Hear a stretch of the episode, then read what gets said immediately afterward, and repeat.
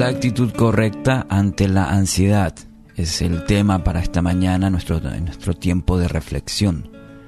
¿Cómo se puede manejar esto, el tema de la ansiedad? Juan 16:33. Yo les he dicho estas cosas para que en mí hallen paz.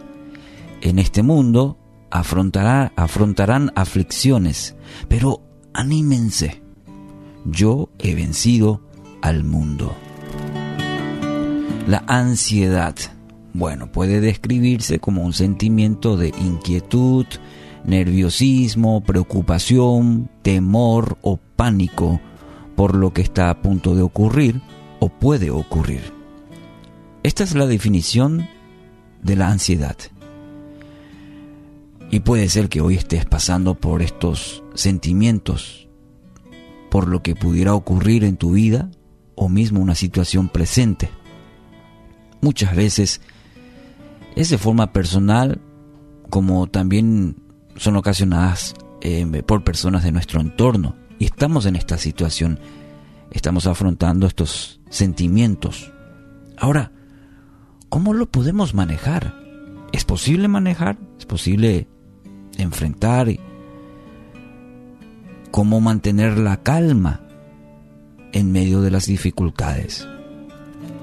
Bueno, y en estas palabras de Jesús tienen que guiarnos, tienen que guiarte. El pasaje que acabamos de leer, Juan 16, 33. Jesús afirma que sí, tendremos inconvenientes en nuestra vida. Nadie puede correr de ello.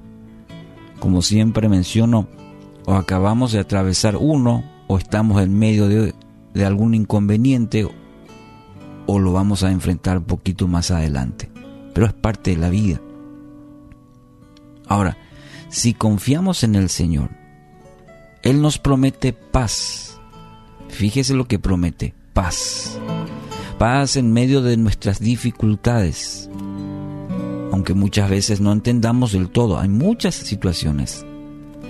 Si hacemos un recuento en la vida, nuestro entorno, la misma situación que afrontamos hoy en día, y Él nos promete paz en medio de ello.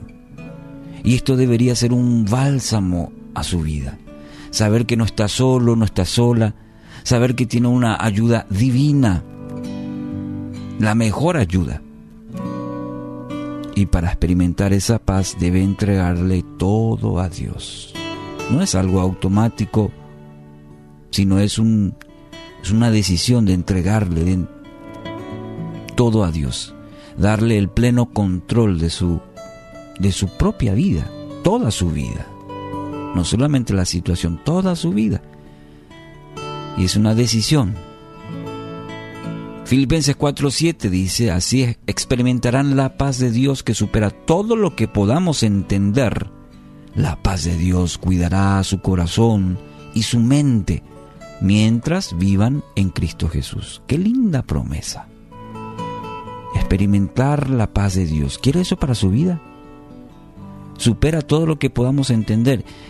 Y bueno, mucha gente no entenderá, pero usted va a experimentar esa paz en medio de cualquier situación. Y esa paz va a cuidar su corazón y su mente mientras viva cerquita de Dios, cerquita de Jesús.